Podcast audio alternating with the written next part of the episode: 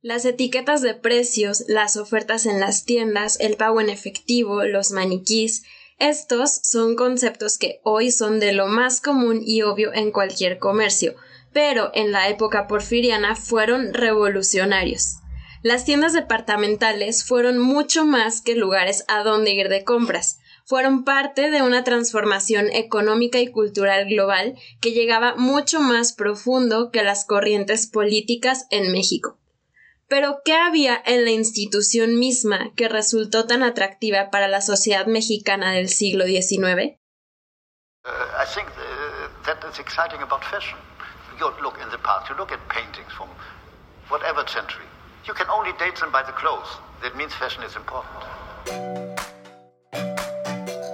En este canal hablamos de la moda como territorio social, político, económico y cultural en donde la historia se ha desarrollado desde la antigüedad hasta hoy.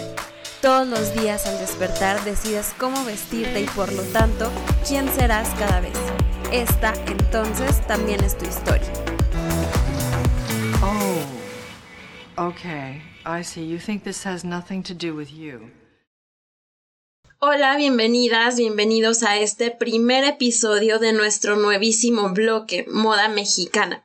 Aunque en los siguientes episodios vamos precisamente a centrarnos en las modas de nuestro país de origen, eso no significa que entre las historias queden de lado muchas otras de América Latina, ya que como sabemos todo está conectado y bajo tierra todas y todos compartimos las mismas raíces.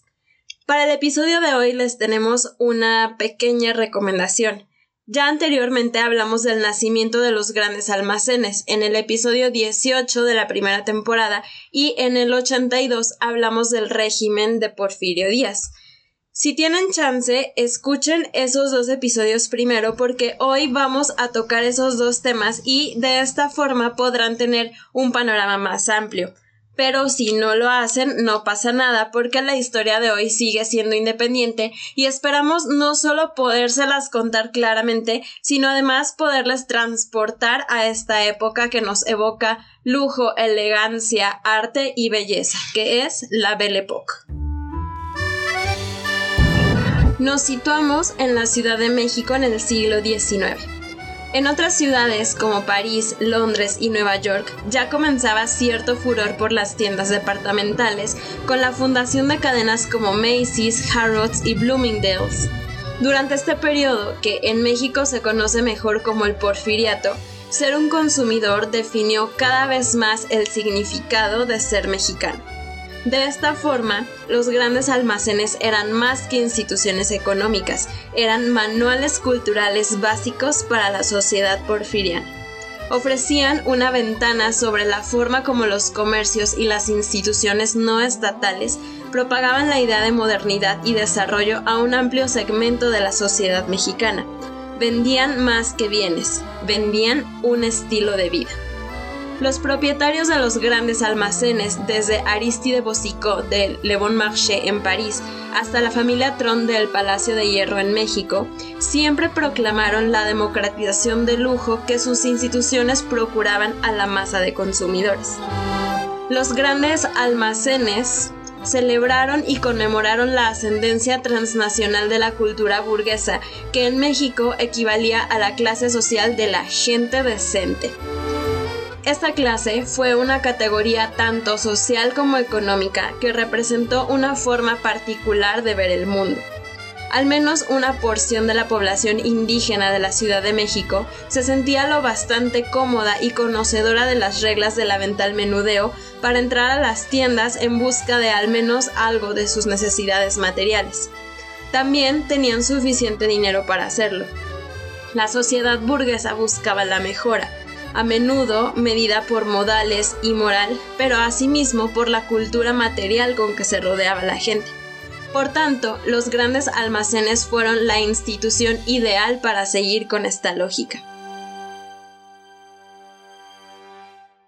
Parecieron marcar la cima no solo de la venta al menudeo moderna, sino también de la vida moderna al producir nuevas tecnologías en los inmuebles, innovaciones recientes de exhibición, modelos de comercialización en evolución y la transformación del acto de comprar en una actividad de placer.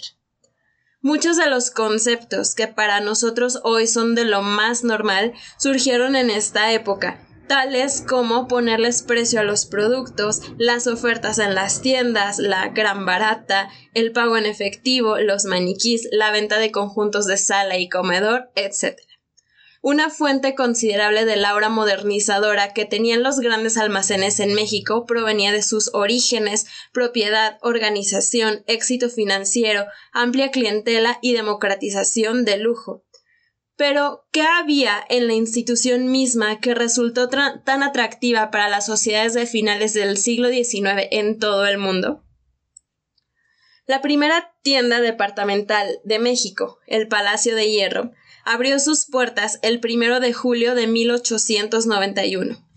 Su origen se remonta a 1860, cuando Alexandre Genot y Vegassier, dos franceses de la región barceloneta, abrieron las fábricas de Francia en el Portal de las Flores. En 1876 recibieron una oferta de sus empleados superiores Joseph Tron y Joseph Loto también barcelonetes, estos eran hombres cosmopolitas de su época, que viajaban con regularidad a los Estados Unidos y Europa por placer y por negocios. Estaban al tanto de la moda en ropa, así como de las estructuras de venta menudeo, y admiraban Le Bon Marché de Bosicot y tiendas como Marshall Fields en Chicago. Ubicado en la esquina noroeste de San Bernardo y la callejuela, el lote cubría apenas 25 metros cuadrados, a espaldas del edificio del entonces Palacio Municipal frente al Zócalo. La construcción comenzó el mismo año. Los planos llegaron de París y un arquitecto mexicano dirigió el proyecto. Con Le Bon Marché de Gustave Eiffel como inspiración, emplearon un marco de hierro en lugar del concreto tradicional. La capacidad exponencialmente aumentada de carga del hierro permitió a los propietarios aprovechar un marco de delgadas columnas de hierro para un interior más espacioso y abierto, en el cual podrían exhibirse grandes cantidades de artículos para una clientela igual de amplia. Los muros interiores de carga eran de verdad revolucionarios. Esto también les permitió maximizar los elevados precios del terreno al extenderse verticalmente. El edificio alcanzó cinco pisos, algo sin precedentes, que se alzaron sobre el Palacio Municipal. El hierro provino de la fundición de París en Moissan y piedras de granito de la cantera Chiluca cubrieron las fachadas de la tienda. La leyenda popular reza que las diarias multitudes de curiosos en el lugar, sin saber su propósito, la llamaron el Palacio de Hierro. El chisme callejero persistió y los dueños lo adoptaron en lugar del original las fábricas de Francia. En diez años el palacio comenzó una serie de proyectos de expansión. Hacia finales de la década de 1890, su éxito, junto con el de la competencia el puerto de Veracruz de 1897 y el puerto de Liverpool de 1898, obligaron a los dueños a expandirse. Después, en 1900, el Consejo aprobó la adquisición de terrenos y la construcción de un taller varias cuadras al sur, en la calle Monterilla, hoy en día 5 de febrero. Con casi 25 mil metros cuadrados, la tienda empleaba a más o menos 600 trabajadores, en su mayoría mujeres, que producían artículos de alta demanda como camisas, paraguas y muebles. Tron y Lotto se dieron cuenta de que lo que distinguía a los grandes almacenes de las estructuras minoristas anteriores era el contexto en el que colocaban los bienes de la sociedad moderna empleaban el atractivo visual y el vasto espacio de su revolucionario edificio construido ad hoc como su plataforma para elaborar una exhibición completa y estrategias de mercadotecnia antes limitadas por el espacio restringido de las estructuras minoristas disponibles. Anunciaron en gran medida el modelo de ventas de volúmenes altos y márgenes bajos con su lema bueno, bonito y barato. Pronto el puerto de Veracruz adoptó un slogan similar, vender barato para vender mucho. El diseño de la tienda les permitió aprovechar al máximo los escaparates, las exposiciones de temporadas, los colores y la luz natural y artificial. Aunque antes otras tiendas afirmaban haber instituido un sistema departamental, el palacio poseía el espacio para separar de manera distintiva las diversas categorías de artículos. Cada año aumentaba la publicidad en la prensa comercial y otros lugares y la institución de ventas constantes. El éxito instantáneo de El Palacio encendió una fiebre que transformó el horizonte del centro de la Ciudad de México. Las nuevas tiendas se elevaban sobre los vecindarios en una ciudad dominada por edificios de dos plantas y ocasionalmente de tres. Fuesen los cinco pisos del palacio y las fábricas universales o los cuatro del puerto de Liverpool, el puerto de Veracruz o la ciudad de Londres, los grandes almacenes extendieron la ciudad verticalmente de una forma antes solo lograda por catedrales e iglesias. Los principales establecimientos minoristas se convertían en ejemplos de la habilidad tecnológica y los logros materiales de la sociedad y la industria modernas. En el interior de las tiendas, los clientes encontraban tecnologías deslumbrantes como sistemas de tubos neumáticos, elevadores, en algunos casos escaleras eléctricas, tanques de agua, luz eléctrica, plomería interior y sin duda muchas otras maravillas.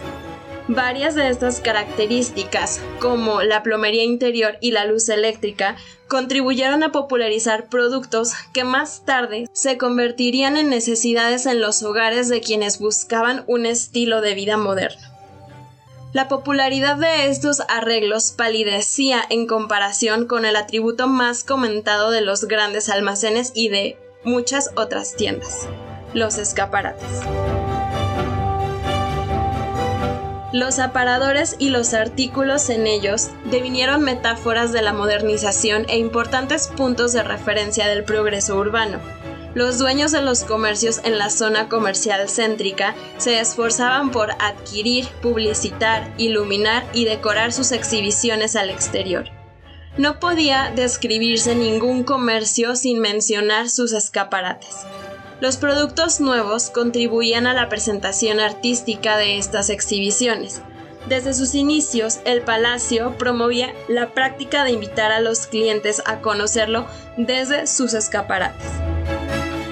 Eran habituales los anuncios como el de abril de 1892 que mencionaba la llegada más reciente de sedas de Francia y enlistaba los artículos de su más elegante y nueva selección, y para animar a los lectores es necesario que vaya y vea nuestros escaparates.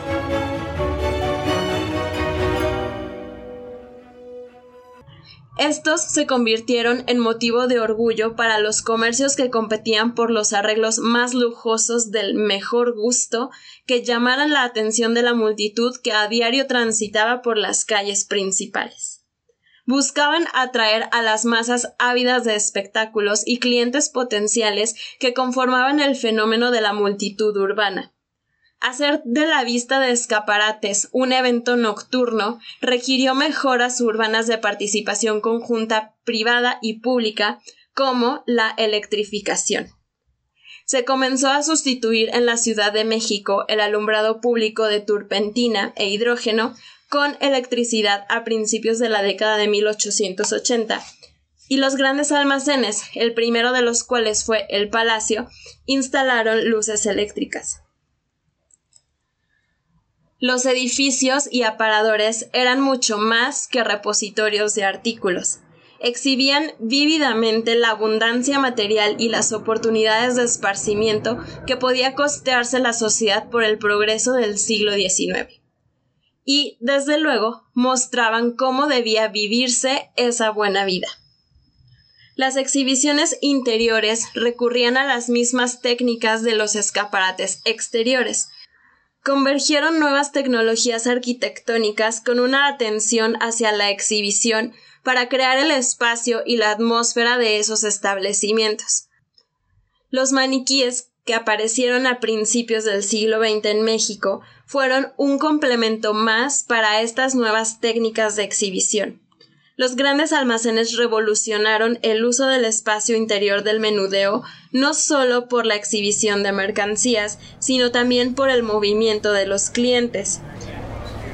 crearon un nuevo espacio social con su tamaño y políticas que permitían la libre entrada para buscar y ver, un espacio social privatizado y construido con la sensibilidad de la gente decente y aún así con la capacidad de impartir un escalofrío de emoción tanto por la gente como por la exhibición de artículos. El abundante espacio de estas nuevas tiendas permitió la verdadera y muy anunciada primera puesta en práctica del principio departamental en México. Esto significó líneas expandidas de productos y clasificaciones de bienes separadas con claridad.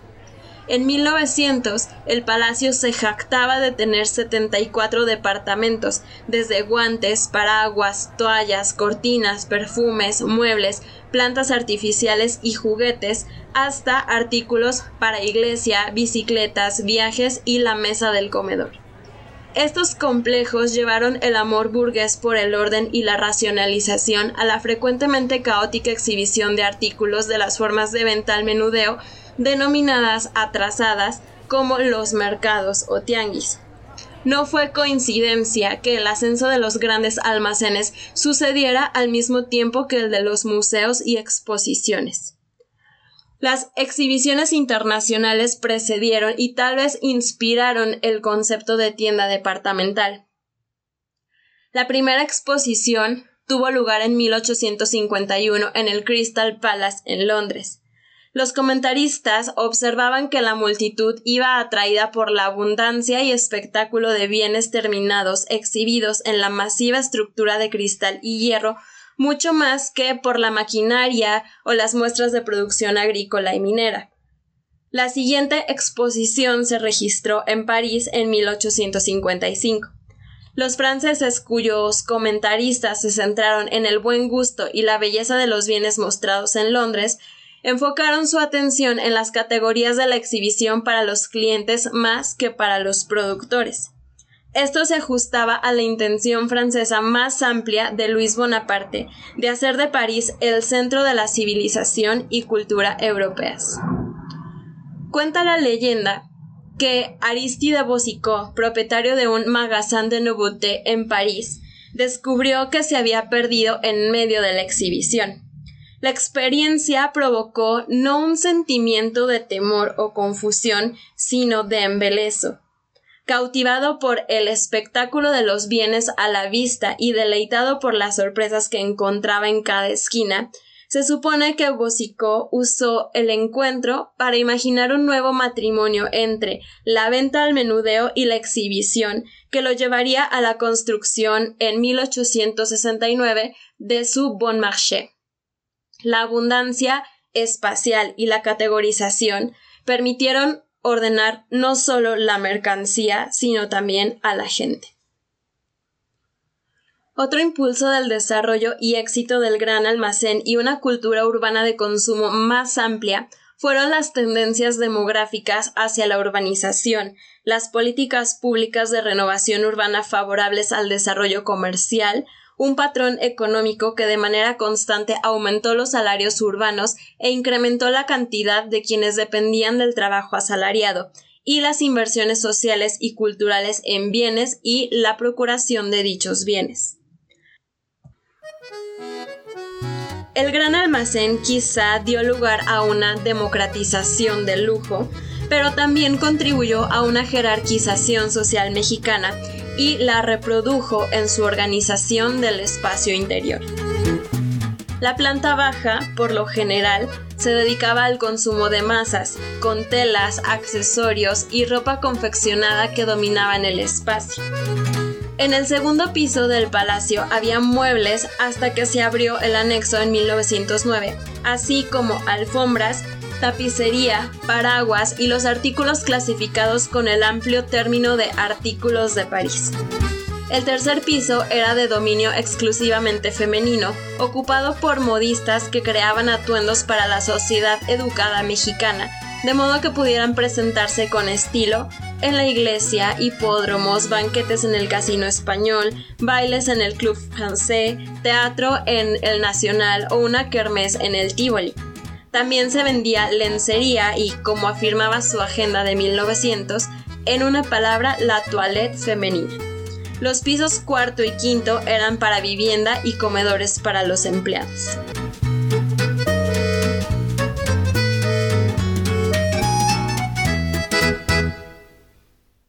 Las políticas de venta al menudeo de los grandes almacenes aumentaban su imagen progresista.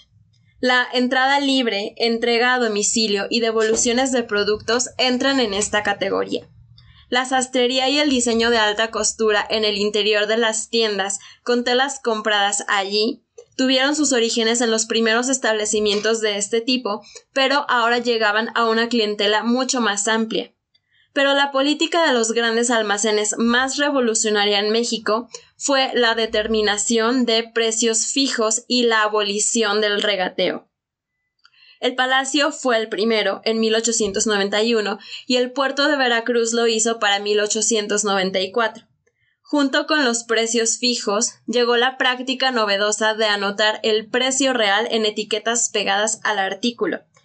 Esto se basó en la tradición de marcar las prendas confeccionadas y otros artículos no con números, sino con una serie de letras, este código se originó en los días de las negociaciones de los anteriores cajones de ropa y almacenes de novedades, cuando el código daba a los vendedores instrucciones sobre el rango de negociación permitido para el artículo. Así, las posteriores tiendas departamentales y las historias de los periódicos que las cubrían a menudo escribían sobre el hito para el consumidor que se lograba con los precios fijos con números conocidos por el público. Un aspecto crucial de la venta al menudeo moderna que rechazaron los grandes almacenes mexicanos fue la política de vender solo en efectivo, central para los nuevos modelos minoristas que aparecían en Europa Occidental y los Estados Unidos, porque liberaba a los comercios de pesadas cargas contables y les permitía colocar capital en inventario nuevo y mantener precios bajos. Los comerciantes en México se inclinaron, en cambio, por la realidad de la tradición crediticia del país, que permeaba todos los niveles de la sociedad, desde un aristócrata que empeñaba las joyas de la familia en el Monte de Piedad para cubrir los gastos de asistir a una fiesta presidencial, hasta un trabajador urbano que visitaba la casa de empeño de su colonia para un préstamo que lo ayudara con los gastos de la Semana Santa. Aún no se sabe si las tiendas extendían estos créditos solo a ciertas clases de clientes, ni, de ser así, cuál era el límite de dicho crédito. A estas estrategias se añadía el elemento sorpresa y lo inesperado de que los propietarios agasajasen a los clientes fuese al distribuir cupones de descuento, calendarios con litografías a color o un puñado de otros regalitos. Los grandes almacenes participaban en rituales clásicos de intercambio de regalos que se remontan a las primeras civilizaciones humanas, así como la práctica ultramoderna de ofrecer constantemente novedades para conservar a los clientes y hacer que regresaran por más. Estos obsequios se unían al ciclo de la moda usual, las exposiciones, ofertas y exhibiciones masivas como las de liquidación total. Los regalos y las sorpresas tuvieron éxito, junto con exhibiciones y otras estrategias de mercadotecnia, en atraer a los clientes de vuelta a la tienda mucho más de lo que requerían sus necesidades básicas. Ir a la tienda devino un placer de consumo en sí mismo. Más que nunca antes, los grandes almacenes hicieron del acto de comprar una experiencia sensual.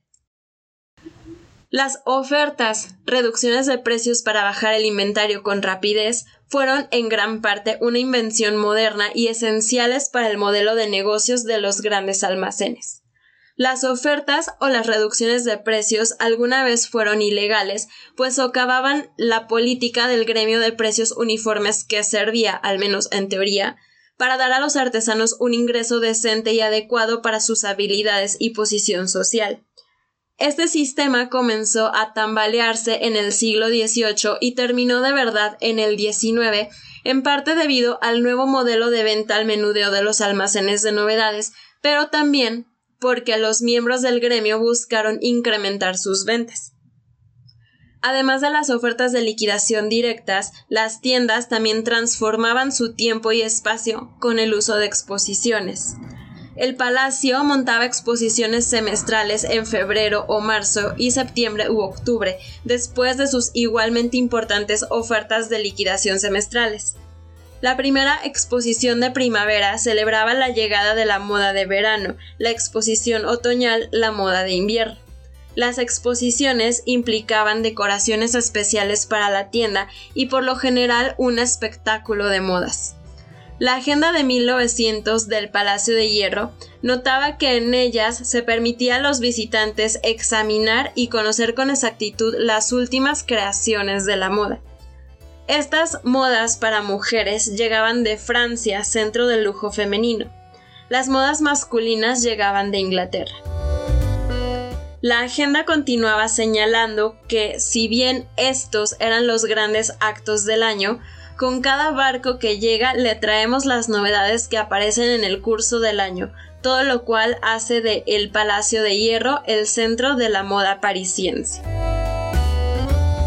El palacio no tenía el monopolio de las exposiciones ni de la ropa. La exhibición del puerto de Veracruz de muebles y objet d'art de noviembre y diciembre de 1906 es un ejemplo de esta diversidad. Además, demuestra que los porfirianos prestaban tanta atención a los muebles de su hogar como a su vestuario. Conforme se acercaba la temporada navideña, el puerto de Veracruz transformaba su tercer piso en una exposición de arte industrial francés importaban a un decorador de la Escuela de Artes de París con conocimientos sobre estilos antiguos y modernos, desde el bizantino y gótico hasta Luis XV y Art Nouveau, con objeto de transformar el espacio interior de la tienda en un aparador de conjuntos de salones listos para comprarse. La tienda anunciaba que los clientes que habían estado en París se sentirían transportados a las galerías de las grandes tiendas de esa ciudad como Bon Marché y el Louvre. En realidad, la mayoría de los mexicanos no podía costear tales muebles, pues no hay que olvidar que estas eran piezas importadas y que costaban considerablemente más que los productos nacionales muy decentes fabricados por el Palacio de Hierro y la fábrica Jorge Una, ubicada en San Luis Potosí, pero con ventas en la capital. A menudo en estilos estadounidenses o franceses que ofrecían precios asequibles para las clases respetables de la República. Por último, en un despliegue de las estrategias de mercadotecnia y sinergias tan elaboradas que aplicaban los principales minoristas porfirianos, en la misma edición del periódico con artículos que describían la exposición del puerto de Veracruz, se compraron anuncios de una página completa que detallaban la tienda, el arte y el entretenimiento en su interior. Pero vamos a regresar un poco y a considerar la importancia de los conjuntos empacados y listos para comprarse, para comprarse estos combos de sala comedor. Este sistema se apartaba radicalmente de la tradición de los decoradores que personalizaban los muebles para el espacio interior de cada vivienda. Por esto, a la aristocracia y a la élite de la capital no les interesaba la compra de estos paquetes. Así que, ¿a quién se dirigía en realidad esta selección, arreglo y exhibición de escenas domésticas? Sin duda se dirigía a los nuevos ricos, quienes eran ricos económicamente pero pobres en capital cultural. Los interiores ya elaborados facilitaban la adquisición de respetabilidad para este grupo, que quizás se hubiese sentido incómodo al revelar su falta de educación a los diseñadores de interiores que atendían a la élite. Todavía hoy se lee en la página web de Palacio el Palacio de Hierro reconociendo y enalteciendo el buen gusto y distinción de cada uno de sus clientes y la pasión e ingenio por equilibrar y diferenciar su esencia con su entorno personal, crea la mejor tienda de ideas, interiorismo y decoración en México, Casa Palacio. Pero más allá de atraer a una clientela que pudiera comprar estos conjuntos, estas exhibiciones atraían a los miembros menos financieramente dotados de la gente decente. Para ellos, estas exhibiciones ofrecían un encanto aspiracional, una imagen de cómo debían vivir, una mirada al interior de las casas de sus superiores sociales que permanecían cerradas ante ellos. Uno de los departamentos más grandes en la tienda era el de los ajuares o la colección de ropa, lencería, vajillas de porcelana y otros accesorios preparados para el día, la noche y demás. Por lo general eran regalos del novio para la novia, pero los paquetes del palacio incluían una variedad tal de productos que da la impresión de que era más un conjunto para equipar una casa.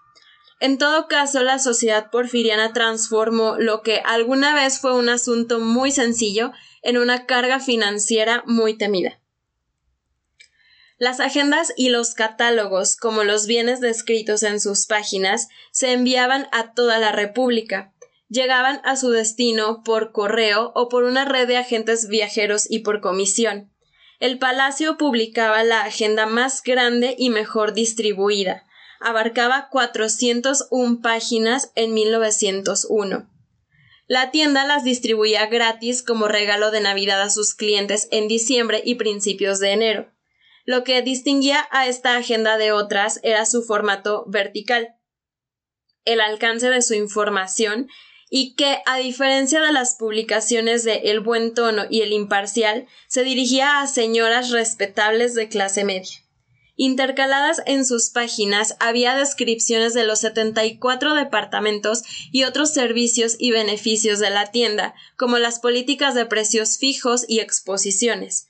Además, proporcionaba extensas listas de oficinas y funcionarios del gobierno, instituciones públicas, horarios de trenes y tranvías, tarifas postales y otra información pertinente para los negocios personales y familiares de la naciente red de comunicaciones local y nacional y el papel mayor del Estado porfiriano en la vida diaria. También para el manejo del hogar, la agenda ofrecía abundante información sobre el cuidado de la salud, vestuario y muebles, así como consejos para cocinar. Para contribuir a manejar esta economía doméstica, la agenda proporcionaba herramientas útiles como planes diarios, listas de gastos por día y tablas para calcular el pago de sirvientes y lavanderas. Para mejorar, educarse y entretenerse de acuerdo con los criterios porfirianos para las mujeres de clase media, la agenda brindaba calendarios religiosos, así como relatos cortos y poesía romántica o moralistas de autores mexicanos, franceses y españoles, con el encabezado Agenda Recreativa. Sus tablas en la agenda instructiva informaban a los lectores cómo convertir grados Fahrenheit a Celsius, calcular la profundidad de los océanos y entender el significado de nombres de lugares mexicanos y ofrecían para los aficionados al canto algunas reglas para pronunciar el italiano. A lo largo de sus páginas, esta verdadera Biblia del consumidor entrelaza el consumo y el palacio de hierro con el tejido cotidiano de la vida de sus lectores agendas, catálogos y otra publicidad de la tienda fungieron como medio para que la gente decente, en especial los recién llegados, se educaran sobre la conducta correcta que los marcaba como una clase distinta, la autodenominada clase del nacional mostraban bienes de menores precios o de modalidades básicas que significaban el grado mínimo de respetabilidad y después bienes de niveles de prestigio en ascenso para exhibir a los consumidores las metas materiales a las que debían aspirar. Existen paralelismos definidos entre el propósito de esta propaganda comercial y los manuales de etiqueta tan populares en los siglos XIX y XX la filantropía y participación en feriados de los grandes almacenes reforzó su posición como institución modernizadora de la gente decente. Las tiendas participaban en obras caritativas muy publicitadas. Un ejemplo fue un banquete para los pobres en el que el Palacio de Hierro y el Centro Mercantil se unieron a las empresas cigarreras y periódicos importantes para donar dinero y personal para un festín para varios cientos de desheredados de la capital. Como ciudadanos de la nación más cultivada del mundo, los dueños barcelonetes complementaron este sentimiento con una poderosa fe en su misión civilizatoria hacia los pueblos menos desarrollados.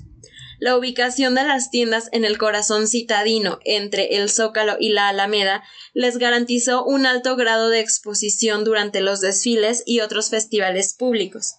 Los feriados nacionales y políticos como el Día de la Independencia, los aniversarios de Juárez y Díaz y las fiestas presidenciales de cada cuatro años eran algunos que brindaban a los grandes almacenes la oportunidad de expresar su patriotismo y su espíritu progresista. Los dueños adaptaban sus técnicas de exhibición de bienes a la de las tiendas en sí. Las fachadas de las tiendas se transformaban por completo con carteles, luces y otras decoraciones referentes al acto celebrado. Los productos de la tienda se añadían al efecto como los enormes tapetes orientales que se colgaban desde los balcones de los pisos superiores. Los escaparates cambiaban su función educativa cuando las imágenes creadoras de mitos políticos porfirianos, pinturas de héroes patrióticos y demás parafernalia reemplazaban a las prendas de ropa y otros bienes como los objetos deseados de consumo público. Además, los grandes almacenes participaban con los carros alegóricos más elegantemente decorados en desfiles patrióticos y de otras clases. En su ideal ordenado, espacioso, higiénico y bien iluminado, los grandes almacenes ofrecieron una cápsula idealizada de la ciudad y sociedad bien reguladas que se perseguía desde el periodo colonial.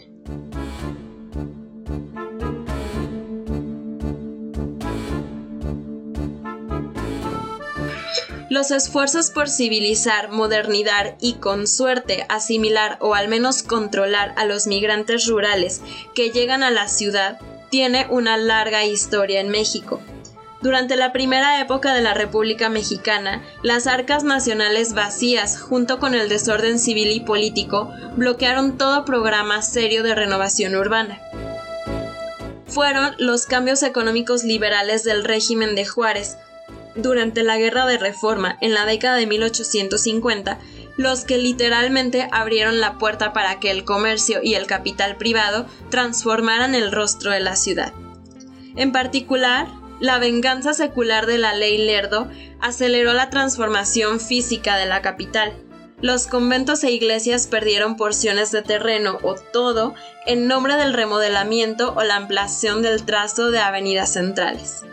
Una clase aún pequeña pero cada vez más adinerada que se beneficiaba de diversas maneras de la venta y el desarrollo de los terrenos eclesiásticos, antes económicamente inactivos, abarrotaba los cafés, teatros y tiendas que poco a poco se establecían en estos nuevos bulevares.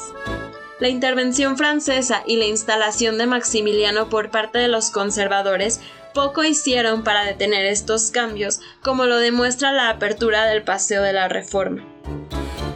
Estas acciones sentaron las bases para el ascenso de una sociedad urbana secular y comercial que germinó durante la Reforma, la Intervención y la República restaurada antes de florecer durante el Porfiriato. En 1891, mientras el Palacio de Hierro estaba en construcción, muchos pensaron que su tamaño y novedoso marco de vigas de hierro indicaba que debía tratarse de una nueva catedral o palacio. Un año después, en su Practical Guide of the City and Valley of Mexico, Emily Riddle observó que los cinco pisos del Palacio de Hierro se destacaban sobre el ayuntamiento y era el edificio más alto de México, y que ya las tienditas dieron paso a tiendas lujosas y modernas como esta. Las fotografías del centro de la Ciudad de México registran sin palabras esa transformación. Lo que no sabían los propietarios de las tiendas era que el colapso súbito del régimen porfiriano estaba a menos de un año de distancia. Sin embargo, los grandes almacenes y el mundo de consumo que promovían fueron mucho más que duraderos. Eran parte de una transformación económica y cultural global más grande que llegaba mucho más profundo que las corrientes políticas en México Las tiendas sobrevivirían a las privaciones a que obligaron la Revolución mexicana y la Primera Guerra Mundial. Sobrevivieron con estrategias de adaptación como la publicidad y venta de uniformes militares a las facciones del conflicto nacional antes de alcanzar nuevas glorias en la década de 1920. 1914 marcó una época complicada para la empresa fundada por Henri Tron. A pesar de la revolución, la departamental siguió operando y mientras se preparaban para participar en el concurso de aparadores y carros alegóricos de la Batalla de las Flores, el 15 de abril un mal trabajo de electricidad provocó un aparatoso incendio. Como ave fénix, la tienda resurgió de las cenizas y para celebrar el trigésimo aniversario, el Palacio de Hierro construyó un nuevo edificio durante 14 meses. Lleno de elementos Art Deco, el arquitecto Paul Dubois se encargó de este trabajo, que incluyó un impactante vitral de Jacques Gruber y el 14 de octubre de 1921 se llevó a cabo la reapertura de la que hasta hoy es una de las sedes más importantes del ahora grupo. Si están en Ciudad de México y tienen la oportunidad, vayan a ver este vitral que de verdad es impresionante. En 1953, los herederos de la familia Tron decidieron hacer crecer el negocio y descentralizar el área comercial. En ese entonces los clientes de lujo iban poco al centro, por lo que se compró el terreno donde había existido la antigua plaza de toros de El Toreo en la colonia Roma y cinco años más tarde se inauguró el Palacio de Hierro de la Avenida Durango. Los años del llamado desarrollo estabilizador fueron propicios para generar una nueva clase media ávida de consumir productos novedosos. La Ciudad de México se expandió y se ampliaron las opciones de entretenimiento, así surgió la necesidad de guardarropas acordes a los nuevos tiempos. Las tiendas departamentales encontraron maneras de atender estos requerimientos, el Palacio de Hierro obtuvo la licencia para cortar en México los patrones de Christian Dior y el puerto de Liverpool creó un departamento exclusivo de vestidos de noche y fiestas confeccionados a la medida, Rue de la Paix. El Palacio de Hierro Durango en poco tiempo se convirtió en una de las tiendas preferidas de la sociedad mexicana.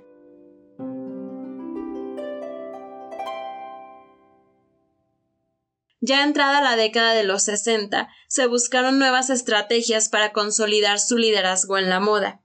Charles Kobeck, entonces su director de publicidad, creó en 1967 el Salón Internacional para traer a México exclusivas marcas internacionales. Los desfiles de cada temporada se presentaban lo mismo en la tienda que en espacios externos y se convirtieron en acontecimientos obligados para la sociedad mexicana. Hacia 1969, el Palacio de Hierro decidió abrir sus puertas a la moda nacional, promoviendo a Manuel Méndez y a Enrique Martínez, quienes durante casi una década fueron los talentos locales exclusivos del Salón Internacional.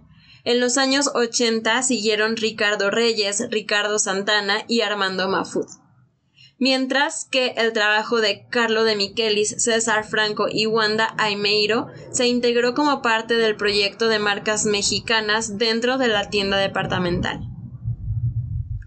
Las políticas públicas y comerciales de los años 70 se orientaron hacia una economía cerrada en donde se privilegió lo hecho en México.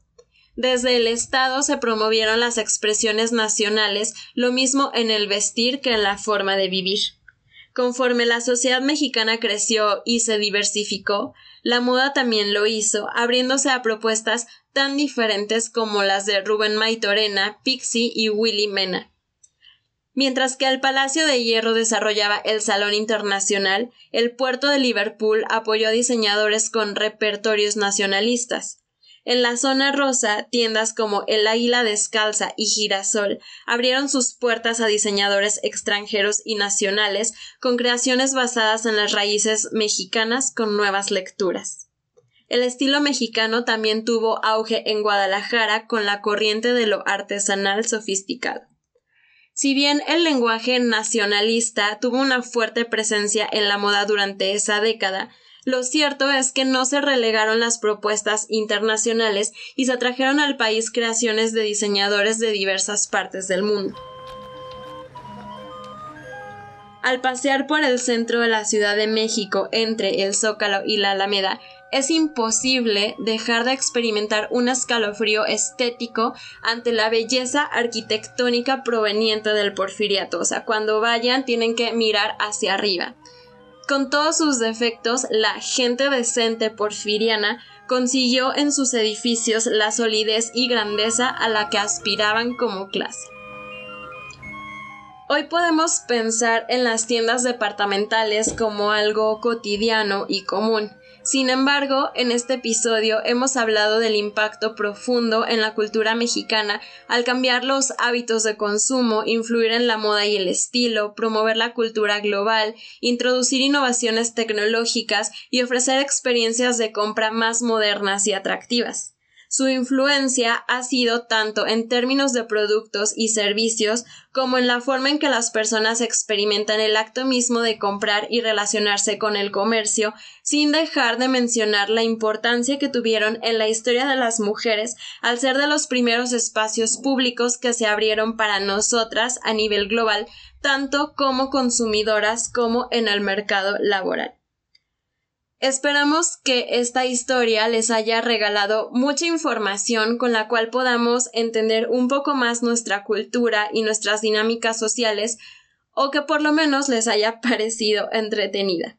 Muchas gracias por escucharnos. Si les gusta este proyecto pueden apoyarnos compartiéndolo con su grupo de gentes decentes y con los indecentes también, guardar los episodios en alguna playlist y la mejor forma de todas uniéndose a nuestro canal de Patreon y convertirse en parte de nuestra comunidad de mecenas que ya tiene acceso a todo el contenido adicional que creamos para ellos en esta plataforma. Los esperamos la próxima semana con otro episodio en que hablaremos de cultura, intercambios, innovación, historia y, claro, moda mexicana. Chao.